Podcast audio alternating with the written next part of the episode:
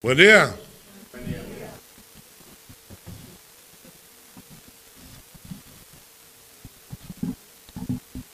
Hoy día es un día especial.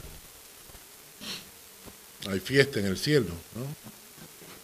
Cuatro personas han dado testimonio de su fe en Cristo y eso siempre es una alegría. El Señor fue bien claro cuando le dijo a los discípulos, id por todo el mundo y hacer discípulos en todas las naciones.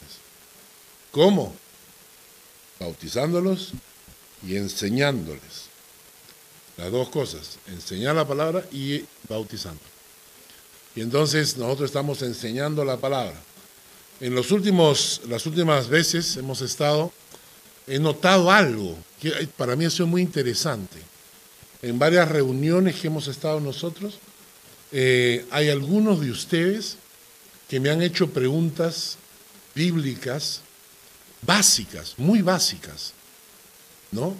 Y entonces yo comencé a pensar, dije, la verdad es que en nuestra iglesia nunca hemos tenido un curso de doctrinas fundamentales. Entonces muchos de ustedes se han ido formando, mi método es estudiar la Biblia capítulo por capítulo, pero una forma sistemática, una forma en compendio de las doctrinas fundamentales de la iglesia, eh, no hemos tenido todavía. Así que vamos a tenerlo y quiero que, la mayoría de personas de la iglesia se inscriban.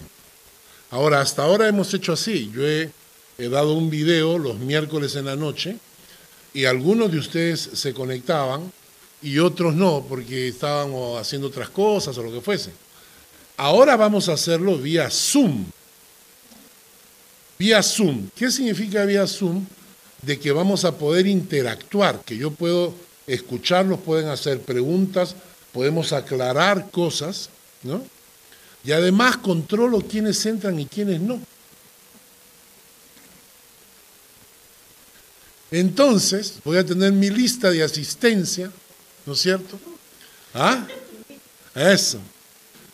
Y entonces vamos a saber quiénes de la iglesia van entrando a los estudios, quiénes son disciplinados en los días miércoles, reservar ese tiempo para el Señor, ¿ya? Y entonces vamos a capacitar a la iglesia en las doctrinas fundamentales. Así que el día de hoy, eh, para esta semana, voy a Primero voy a hacer unas dos o tres clases de un tema libre que tengo ahí, mientras vamos preparando esto del Zoom, porque como no todos se pueden conectar y hay personas que se conectan a los estudios de la iglesia de otras partes, eh, vamos a pasarles la voz para que ellos también puedan participar de estas clases de Zoom. ¿De acuerdo? Antes de empezar con la prédica de hoy, vamos a orar y vamos a pedir que Dios dirija su palabra. Padre, en el nombre de Jesús llegamos ante ti, invocando la presencia de tu Espíritu Santo en este momento, para traer tu palabra en forma de revelación a nuestro corazón, mostrando a los oyentes tu palabra con poder y no con sabiduría humana. Te pedimos en el nombre de Jesús que nos dirijas en Cristo. Amén. Aunque hoy día es día de bautizo, no voy a hablar de este tema, si no voy a hablar del Salmo 79. Así que abran su Biblia en el Salmo 79. Estamos siguiendo la secuencia de los salmos. El próximo salmo, el Salmo 80, es el último salmo de Asaf. ¿Recuerdan cuando les mencioné que el libro de los salmos, estos últimos 12 salmos escritos por Asaf?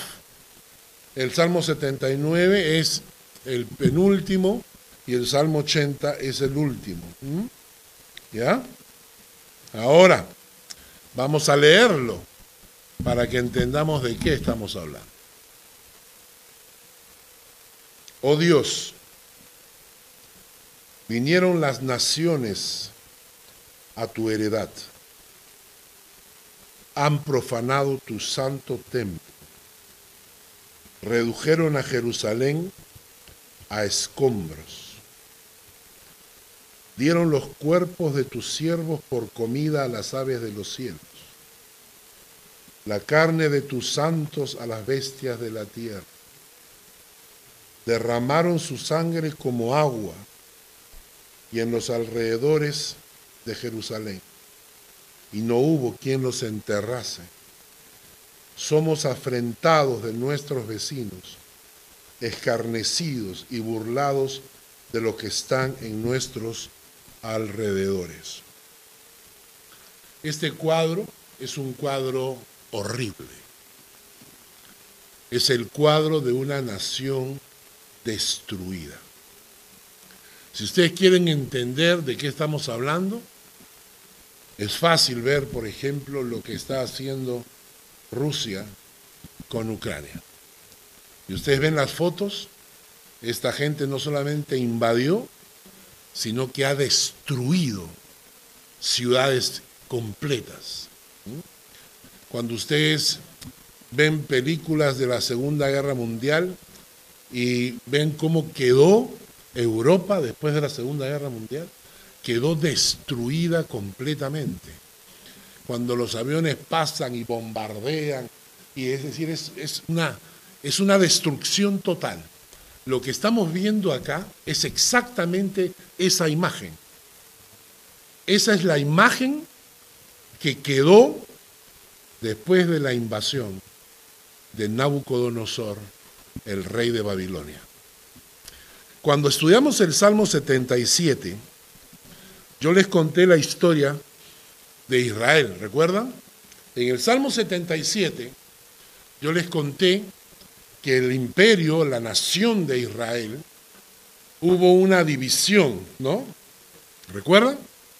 Y que diez de las tribus se agruparon al norte y mantuvieron el nombre de Israel.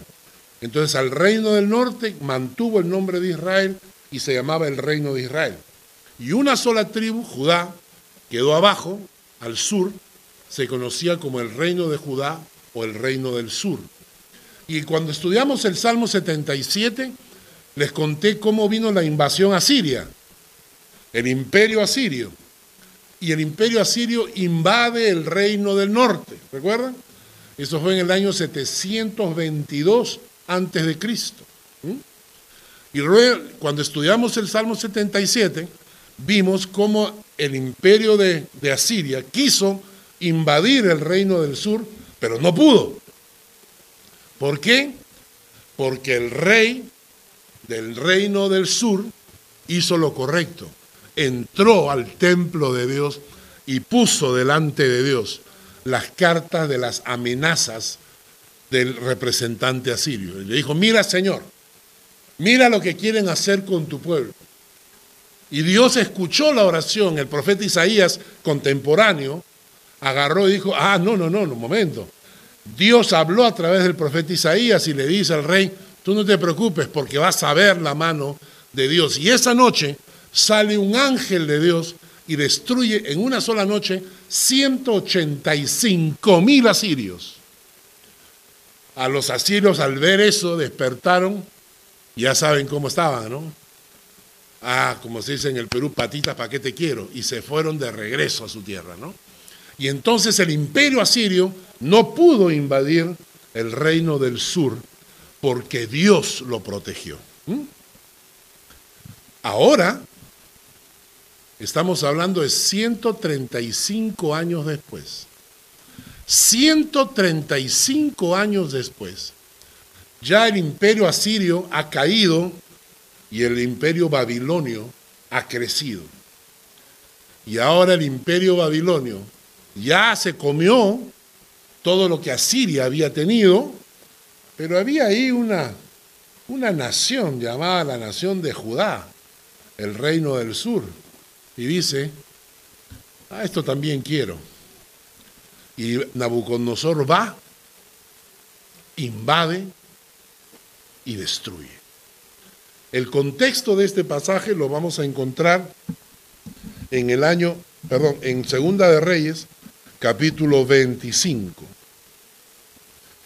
Vamos a Segunda de Reyes, capítulo 25, versículos 1 al 7.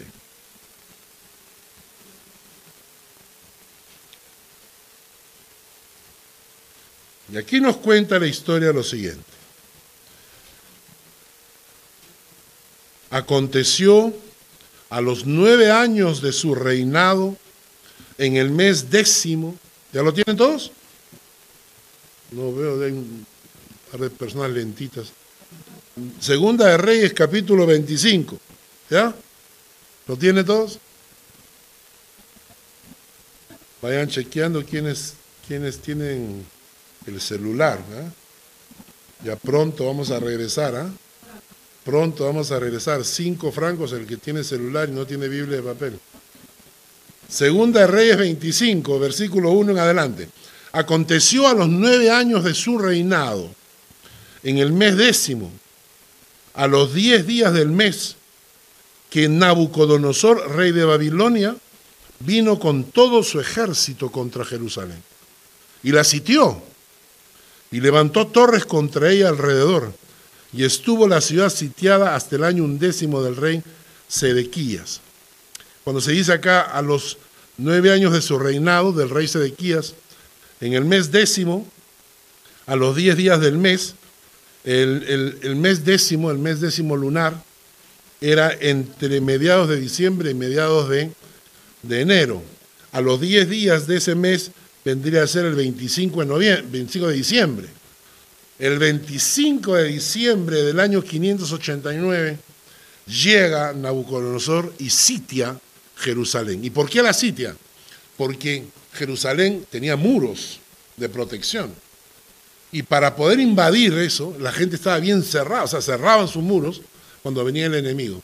Entonces, ¿qué hacía el enemigo? Los rodeaba y acampaban. Acampaban.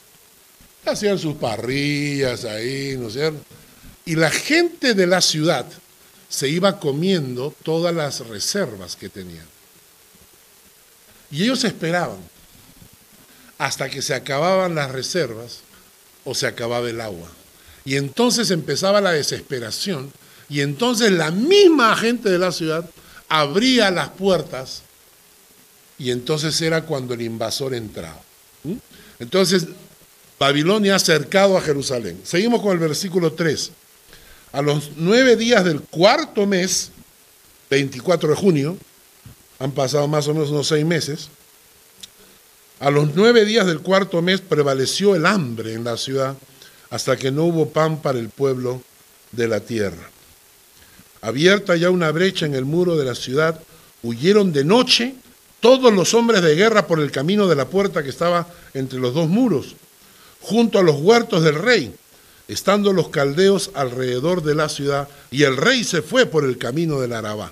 O sea, comienza el hambre, el rey ya dijo, no, hay, no, puedo hacer nada, estos van a matarnos, así que hay que escapar de noche por una puerta trasera que tenían escondida.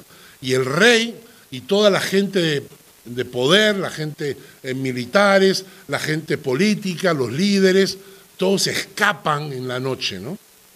Pero el versículo 5 dice, y el ejército de los caldeos siguió al rey y lo apresó en las llanuras de Jericó, habiendo sido dispersado todo su ejército. Y ahora escuchen lo que le va a pasar al rey. Preso pues el rey, le trajeron al rey de Babilonia, en Ribla, y pronunciaron contra él sentencia. Degollaron a los hijos de Sedequías en presencia suya. Y a Sedequías le sacaron los ojos y atado con cadenas lo llevaron a Babilonia. ¿Qué tal? ¿Y saben por qué? Por la rebeldía del rey. Qué triste, ¿no? Qué triste el rey, porque inclusive paralelo a, a este rey está Jeremías. Y Jeremías le dice y le profetiza que lo van a llevar a Babilonia, pero que no verá la ciudad. Entonces era un poco, ¿qué cosa? ¿Cómo me van a llevar a Babilonia y no voy a ver la ciudad? Y castigan a Jeremías por hacer esa profecía. Y lo castigan. ¿Por qué? Porque estaba a favor de Nabucodonosor. Y Jeremías le dice, ¿no entienden lo que está pasando? Y claro, nadie entendía hasta que ocurrió. Primero degollan a sus hijos cuando todavía tiene sus ojos para que lo vean. Y luego le sacan los ojos y se lo llevan a Babilonia. Y llegó a Babilonia, pero nunca vio la ciudad. Y cuando tú te preguntas y dices, pero ¿cómo fue el contexto? ¿Por qué razón ocurren estas cosas? Nos vamos a Segunda de Reyes.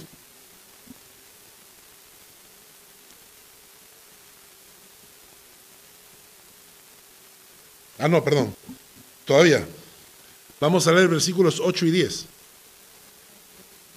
Segunda Reyes 25, versículos 8 y 10. Dice, en el mes quinto, a los siete días del mes, siendo el año 19 de Nabucodonosor, rey de Babilonia, vino a Jerusalén Nabuzaradán, capitán de la guardia, siervo del rey de Babilonia, y quemó la casa de Jehová, la casa del rey, y todas las casas de Jerusalén, y todas las casas de los príncipes, quemó a fuego, y todo el ejército de los caldeos que estaban con el capitán de la guardia, derribó los muros alrededor de Jerusalén. En conclusión, eh, un mes después, al mes quinto, un mes después, cuando ya el ejército había, había invadido Jerusalén, se regresan, pero Nabucodonosor manda a su capitán de la guardia para que destruya la ciudad.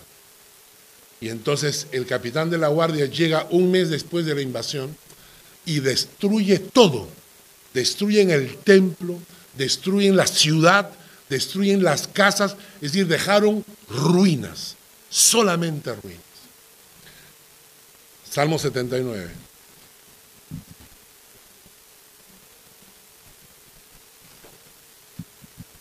Oh Dios, vinieron las naciones a tu heredad, a tu ciudad, a tu herencia. Profanaron tu santo templo. Redujeron a Jerusalén a escombros. Dieron los cuerpos de tus siervos por comida a las aves de los cielos. La carne de tus santos a las bestias de la tierra. Derramaron su sangre como agua en los alrededores de Jerusalén y no hubo quien los enterrase. Somos afrentados de nuestros vecinos escarnecidos y burlados de los que están en nuestros alrededores. Esta era una práctica común, dejar a los muertos ahí, en el campo, colgados a veces de los árboles y prohibido de que nadie los enterrara, para escarmiento de todos, para que vieran lo que pasaba a los que se enfrentaban al imperio. La pregunta es, ¿por qué? ¿Por qué 135 años antes, cuando Asiria quiere invadir, Dios se levanta y protege al pueblo de Dios.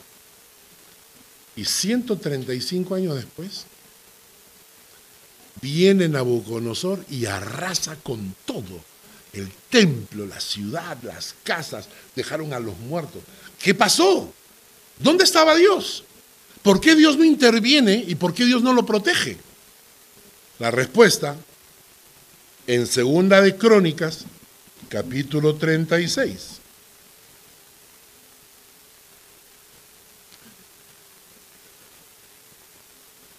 Segunda de Crónicas, capítulo 36.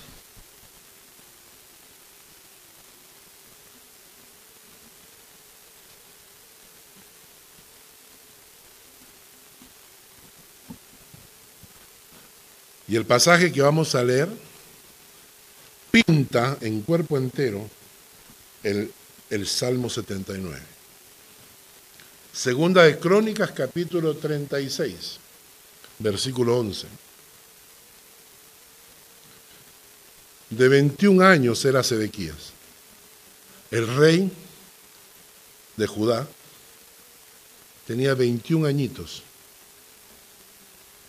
21 añitos cuando Nabucodonosor viene con la invasión. ¿Cuántos años tienes tú? ¿18? 19. Dos añitos más y eres el rey de Judá. Y se te viene un imperio babilónico encima. 21 añitos tenía Sedequías. Pero ese no era el problema. Que fuera jovencito no era el problema. Que fuera inexperto no era el problema. Dice, de 21 años era Sedequías cuando comenzó a reinar y 11 años reinó en Jerusalén. Hizo lo malo ante los ojos de Jehová su Dios. Una. Dos. No se humilló delante del profeta Jeremías que le hablaba de parte de Dios. No se humilló. Jeremías le dijo, escucha bien lo que va a pasar.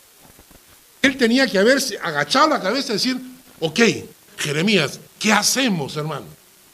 ¿Qué hacemos? Consulta a Dios. ¿Qué hacemos? No se humilló. Jeremías, tú eres un profeta cualquiera. Yo soy el rey ahora. Yo tengo 21 añitos, no importa, pero yo soy el rey, yo mando. No se humilló. Tercero, se rebeló Asimismo contra Nabucodonosor, al cual había jurado por Dios. Ya le había jurado fidelidad a Nabucodonosor y ahora se revela. Endureció su cerviz. Duros de cerviz. ¿Saben qué cosa es eso? Cuello. La cerviz. Cerviz humilde. Duro de cerviz endureció su servicio. Acá estoy. A, mí no me, a mí no me dice nadie lo que tengo que hacer. Yo hago lo que quiero porque yo mando en mi vida. ¿no? Dicen los sacerdotes que mataron a Jesús, se les dice duros de servicio. Luego dice que, miren, obstinó su corazón para no volverse a, Jehová, el Dios de Israel. Obstinó su corazón. Hermanos, a mí saben que a través de la historia pastoral la que me ha tocado vivir, gente como se han obstinado, se han obstinado en seguir viviendo lejos y de espaldas a Dios. Y entonces, ¿solamente el rey? No, solamente el rey no. Miren lo que pasó. También los principales sacerdotes y el pueblo sea, no solamente el rey, sino los mismos sacerdotes, dice, aumentaron la iniquidad, aumentaron el pecado, siguiendo todas las abominaciones de las naciones, copiando las abominaciones de las naciones y contaminando la casa de Jehová, la cual él había santificado en Jerusalén. Miren la misericordia de Dios. Y Jehová, el Dios de sus padres, envió constantemente palabra a ellos. Constantemente. ¿Conocen ustedes esa gente a la cual uno le habla y le habla? Y Dios te dice, díselo otra vez, y díselo otra vez, y háblale. Y entonces Dios está constantemente hablándome, diciéndome, pero ¿qué dice el texto? Dice, Jehová, el Dios de sus padres, envió constantemente palabra a ellos por medio de sus mensajeros, porque Él tenía misericordia de su pueblo y de su habitación. Versículo 16. Mas ellos hacían escarnio, se burlaban de los mensajeros de Dios y menospreciaban sus palabras, burlándose de sus profetas hasta que subió la ira de Jehová contra su pueblo. Y no hubo más remedio. Se me ponen los pelos de punta. Hasta que subió la ira de Jehová contra su pueblo. Y no hubo más remedio.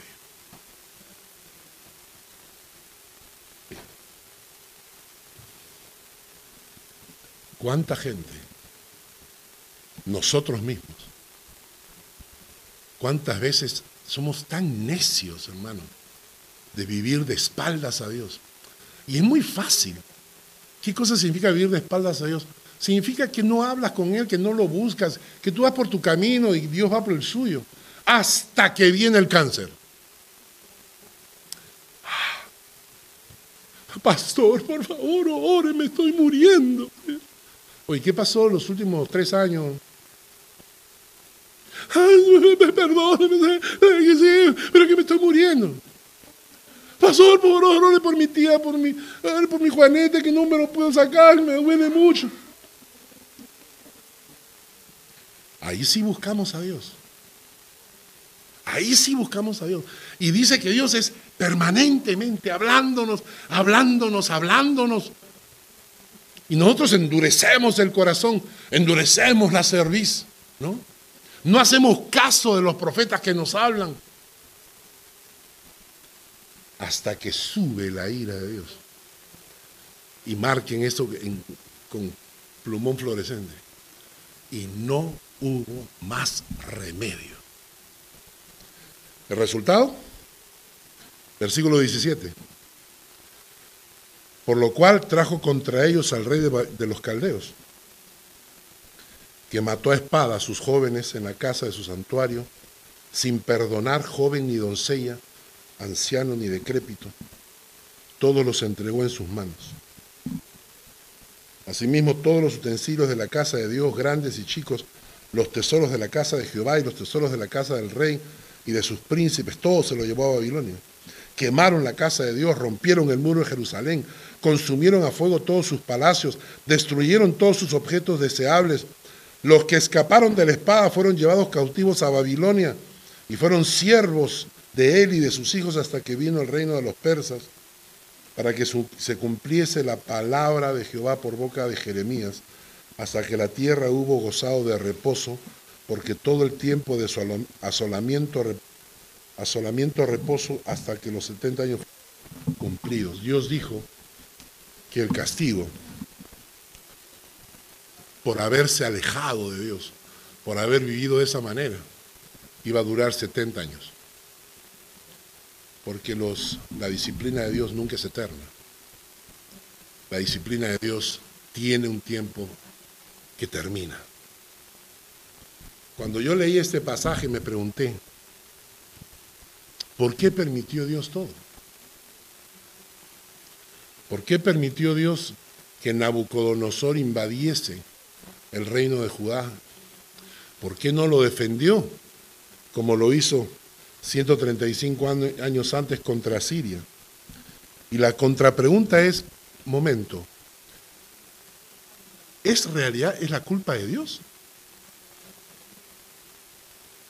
¿O es la culpa del hombre que abandona la protección de Dios? Y esta respuesta, hermanos, nos ayuda a nosotros a responder muchas veces cuando la gente te dice, ¿por qué hay hambre en el mundo? Pero que el mundo camina de la mano con Dios. ¿Ah? ¿Por qué pasan estas cosas? Muchas veces personas que casi nunca vienen a la iglesia, vienen ah, a la muerte de un obispo. Pero luego me llaman y me dicen, ¿por qué Dios permitió que me votaran del trabajo?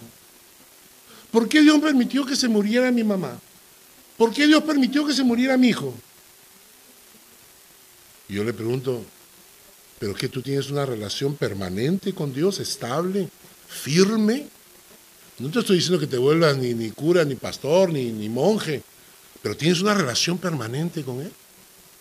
Porque si no, ¿de qué nos quejamos? Vivimos en un mundo que hemos empujado al egoísmo. Le enseñamos a la gente, sé feliz, no importa lo que pase con el resto. Lo importante es que tú seas feliz. Sí, pero estoy casado, tengo tres hijos. No importa si estás enamorada de la que vende en el kiosco, no importa. Porque lo importante es que sea feliz, egoísmo puro. Satisface todos tus placeres porque solo tienes una vida. Le enseñamos a la gente un mundo egoísta, a vivir en un mundo egoísta, y luego volteamos contra Dios y le decimos, ¿por qué permites que ocurran estas cosas? ¿Saben ustedes que un día me, asombró muchísimo. leí que según los, los, eh, los estudiosos financieros, se necesitan, escúchenlo bien, 58 mil millones, 58 mil millones de dólares para sacar a África de la pobreza. Ahí se mueren en África. Los niños se mueren en África. Con 58 mil millones los podemos sacar de la pobreza. No hay, pues. No hay, no hay. No hay 58 mil millones para sacar al África de la pobreza. Pero sí hay 80 mil millones de euros al año para mantener a perros y gatos. Lo que se gasta en Europa para los animales de casa domésticos es 80 mil millones. Hay gente que gasta por su perro más plata de la que nunca ha ofrendado para ningún niño que pasa hambre. Y si tú les escribes y le dices, mira, ¿qué tal si mandamos un poquito de dinero a esta gente? Un momento, ¿ah? No me estarán robando, ¿no? ¿Eh? ¿Y cómo sabes que va a llegar el dinero? Y si se lo comen en el camino, claro, hay gente que son estafadores, entonces uno, uno se retrae y dice, no, es verdad, hay estafadores. Pero hay gente que realmente lo necesita pero le ponemos 50 peros. No, pero, pero cuidado, no sé si... Oye, ¿sabes qué? Hay que comprarle un vestidito lindo a mi gato. ¿Cuánto vale? 30 francos, no importa. 30 francos por un gato, pero 30 francos no para un niño que, que pasa hambre. Lo peor de todo, lo peor de todo, fue en el año 2018, cuando vino la crisis financiera mundial cuando los bancos americanos estafaron al mundo entero y engañaron a todo el mundo, ¿no? Y entonces, entre ellos también estábamos nosotros. Pero el presidente de la Unión de Bancos Suizos, inteligente, un año antes de que saliese todo el problemón, él salió y dijo que había un problema financiero, que ellos habían sacado sus acciones y que Suiza había perdido 80 mil millones. ¿Recuerdan eso? El presidente de la Unión de Bancos Suizos dijo que Suiza había perdido 80 mil millones y que ya lo había cubierto con préstamos no sé dónde y que la economía suiza no iba a variar. Todo el mundo puso el grito en el cielo, lo votaron al presidente. En su última presentación, inclusive, este, alguien llevó una salchicha porque como iba a pasar hambre el pobre, ahora que, lo, que perdía el trabajo y él llevaba en su bolsillo un, tubito de mostaza, dijo, ¿no? Entonces estaba preparado, pero luego dijo que lo iban a contratar el siguiente año, cuando supieran lo que iba a pasar. ¿Y qué pasó? Estados Unidos perdió 3 trillones y lo inyectaron. O sea, eh, el gobierno americano para sostener su sistema financiero inyectó 3 trillones de dólares. España, España tuvo que inyectar 100 mil millones para mantener a los bancos. Alemania inyectó 300 mil millones. Francia inyectó 300 mil millones para sostener a los bancos. Pero no hay 58 mil para quitar el hambre de África hay 300 mil para que no mueran los bancos. Y hay una nación que hizo una, jugada genial, no sé cuál es.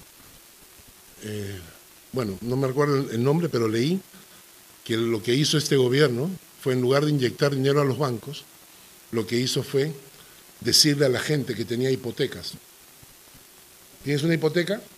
Ven, nosotros la vamos a pagar. Y así inyectaban el dinero en los bancos pagando la hipoteca de la gente. Y la gente quedó sin hipotecas, el banco quedó con plata, la nación, o sea, los bancos, el sistema financiero funcionó y lo lindo es que toda la gente quedó sin deudas. mucho más inteligente. ¿no Entonces, el Salmo nos dice, la enseñanza es brutal, ¿no? La enseñanza es por qué nos ocurren cosas malas. Y la primera cosa que tengo que preguntarme es, ¿seré yo el problema? No Dios. ¿Seré yo? Miren, vamos al Salmo 79. Porque lo primero que ocurre con el salmista es reconocer, es reconocer que el problema no está en el mundo, en la sociedad, el problema está en mi corazón. En el Salmo 79, versículo 5, él dice, ¿hasta cuándo, oh Jehová, estarás airado para siempre? ¿Arderá como fuego tu celo? Derrama tu ira sobre las naciones que no te conocen y sobre los reinos que no invocan tu nombre, porque han consumido a Jacob y su murada han asolado. Pero la primera cosa que él dice es, ¿hasta cuándo, oh Jehová? ¿Estarás airado para siempre? O sea, la primera cosa que hace el autor del Salmo es reconocer que su problema no es un problema eh, político-militar, no es un problema geopolítico, no es un problema social. Lo primero que reconoce él es que su problema es un problema espiritual. ¿Hasta cuándo, Dios? Y me encanta cómo definen a las naciones. ¿Se han dado cuenta? Dicen, las naciones que no te conocen, los reinos que no invocan tu nombre. Cada mañana cuando te levantas, invocas el nombre de Dios. Interesante, ¿no? Las naciones que no invocan tu nombre. Acá en Suiza, la constitución suiza empieza diciendo, en el nombre del Dios Todopoderoso. ¿Saben ustedes que hay políticos que están trabajando porque quieren quitarlo? Una nación como Suiza que se creó con un principio de honrar a Dios en el nombre del Dios Todopoderoso. ¿Cuántas veces mis amigos me han preguntado, Carlos, ¿y por qué Suiza es un país tan rico y tan próspero? Yo dije, bueno, hay varias cosas, pero creo que la primera, y hay que hacer una lista, pero en primer lugar, la constitución que empieza diciendo, en el nombre del Dios Todopoderoso. Y hay gente que lo quiere quitar. Naciones que no te conocen, naciones que no invocan tu nombre. Tengo muchos amigos míos que no conocen al Señor y que no invocan el nombre del Señor, que tienen un corazón duro de servicio. Y entonces, hermanos, lo único que nos queda es clamar por misericordia. Miren, versículos 8 en adelante, el salmista nos enseña, clama por misericordia. No recuerdes contra nosotros las iniquidades de nuestros antepasados. Vengan pronto tus misericordias a encontrarnos, porque estamos muy abatidos.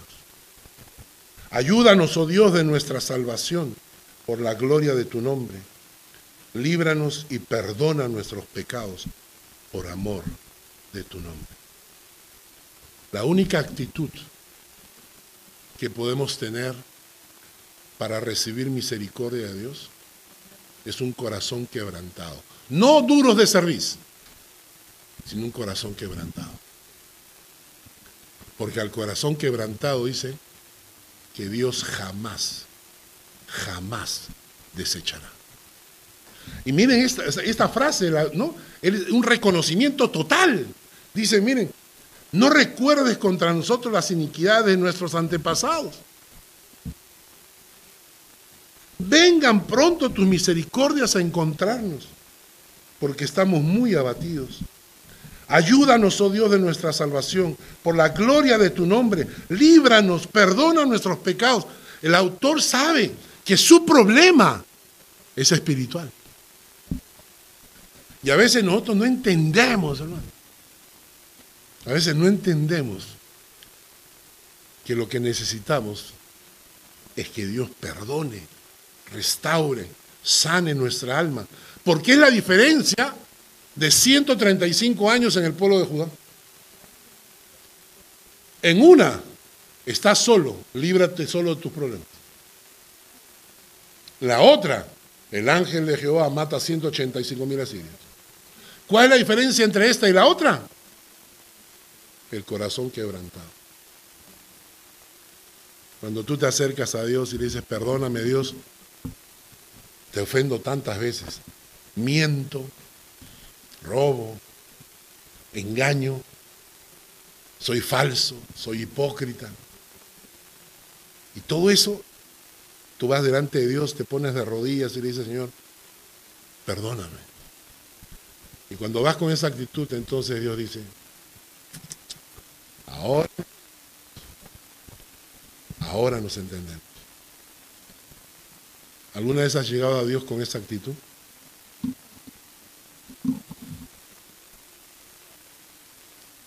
Luego el pasaje dice, versículo 10, ¿por qué dirán la gente dónde está su Dios?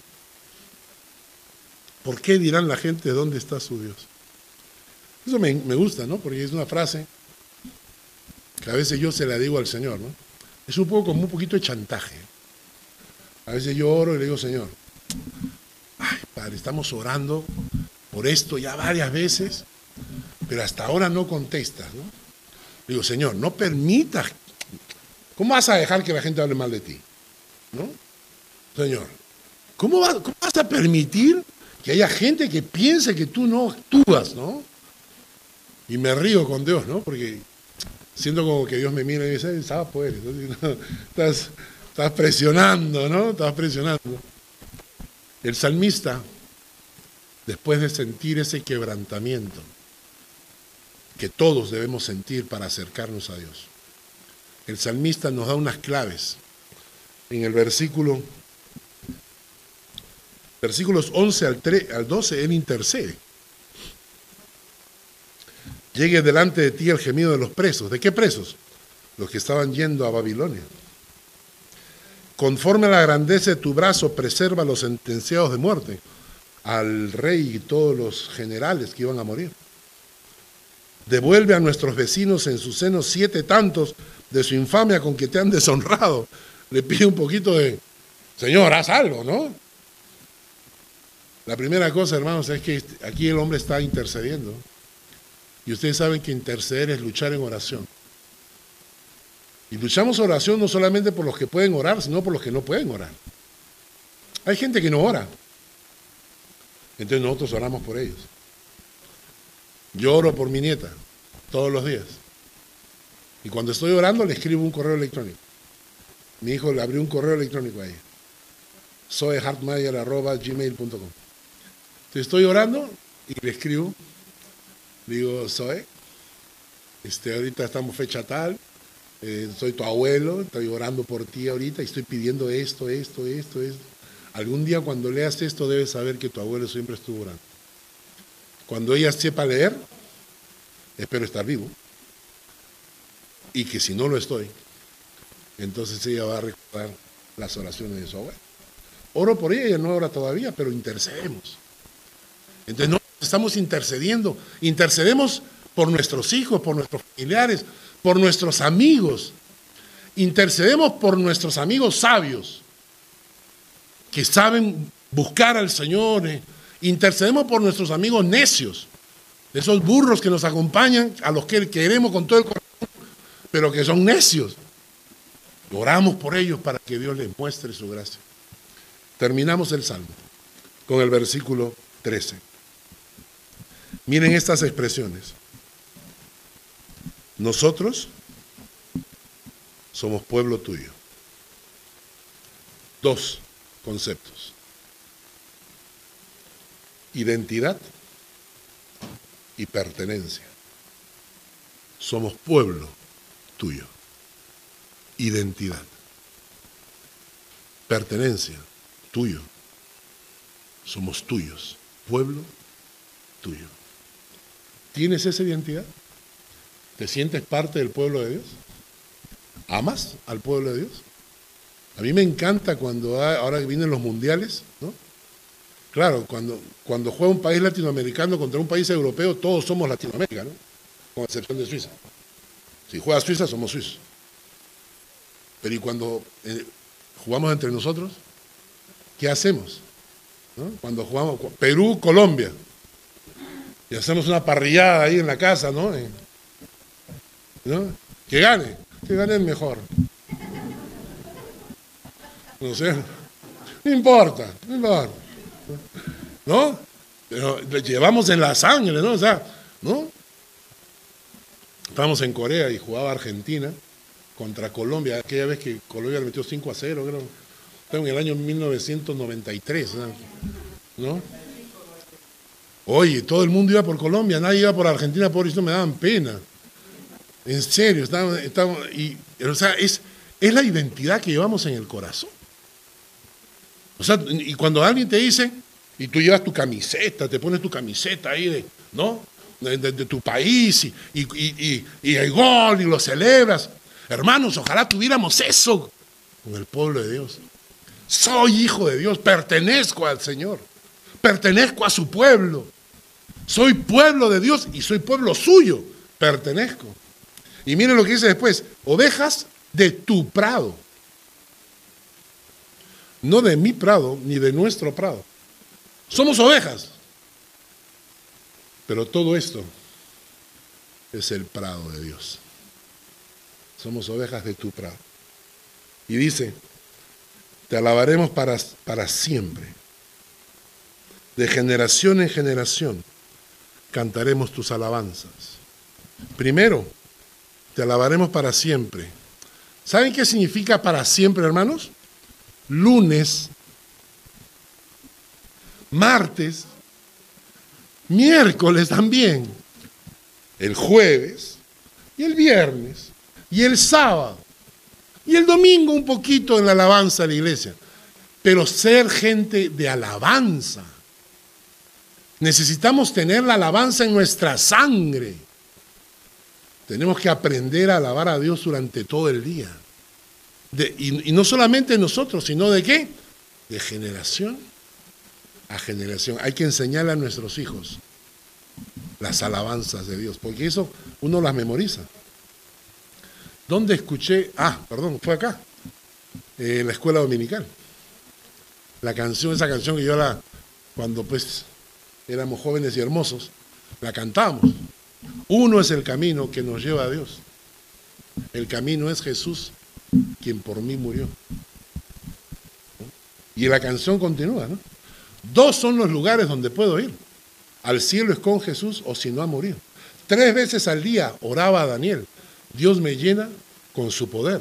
Cuatro cosas hará Dios, pues nos salvará, sana y santificará y pronto vendrá. Cinco panes el Señor los multiplicó. Si yo a Él le doy, el Señor dará bendición.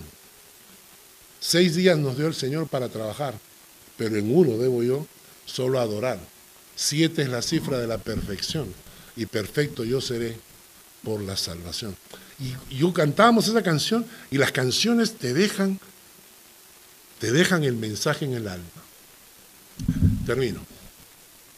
El Salmo, el Salmo 79, empieza con una historia triste, la destrucción completa de la nación, de Israel, de Judá. Por culpa de la testarudez, del pecado, de la rebeldía del rey, de los sacerdotes y del pueblo. El autor nos enseña a reconocer nuestros pecados como la clave para encontrarnos con Dios otra vez. El autor nos enseña a interceder por aquellos que están mal. Y al final el autor nos enseña que debemos reconocer mi identidad pueblo de Dios. Pertenencia, pueblo tuyo. Ovejas de tu prado. El prado es del Señor. Yo solamente soy una oveja que come, pero el prado es del Señor. Y por último, te alabaré todos los días. Levántese cada mañana y toma un tiempo de alabanza. Eso también es orar. La gente me dice a veces, pero, pastor, usted se levanta temprano. No, a veces, a veces me levanto a las 3, a veces me levanto a las 4, a veces me levanto a las 5 cuando me quedo dormido. Y a veces tengo una hora, una hora y media. ¿Usted qué hora tanto? La verdad es que no. las peticiones esas me duran 10 minutos, 15 minutos, ¿no? Inclusive a veces cuando tengo una lista larga de oración, ya me da flojera, ¿no? Señor, acá, a la Tania ha pedido como ocho cosas, tú sabes lo que él necesita, ya dale, ¿no? No sé, ya, ¿quién me va a gastar una por El Señor conoce. Pero paso mucho tiempo alabando, cantando a Dios.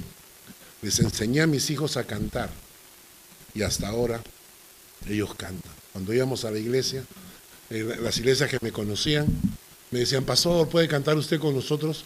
Y yo decía, sí, pero necesito dos micrófonos. Y me decía, ¿para qué necesito dos micrófonos? Entonces yo me paraba en la primera línea. Y me, y me ponía los dos micrófonos. Y en una lo paraba Jancito y en la otra lo paraba Marca. Y le ponía un micrófono a cada uno. Yo me quedaba sin micrófono porque yo lo tengo incorporado. Y entonces, y cantaban, desde que eran chiquititos, cantaban en la iglesia. Y hasta ahora siguen cantando. Que Dios bendiga su palabra. Gracias Dios por esta mañana. Gracias por esta palabra. Gracias por el Salmo 79. Ha sido bueno otra vez en enseñarnos, en llamarnos, Señor. Y no es para que salgamos mal de este lugar, sino gozosos de que nos has hablado, de que nos sigues hablando. Y mientras nos sigas hablando y sigamos escuchándote, nunca será tarde. Siempre habrá un chance que tú quieres para nuestras vidas.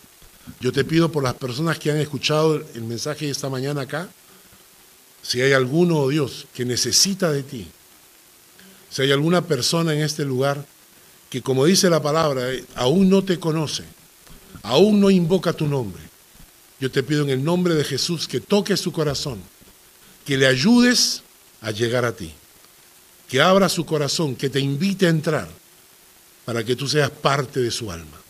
En el nombre de Jesús. Amén. Amén. Que Dios les bendiga.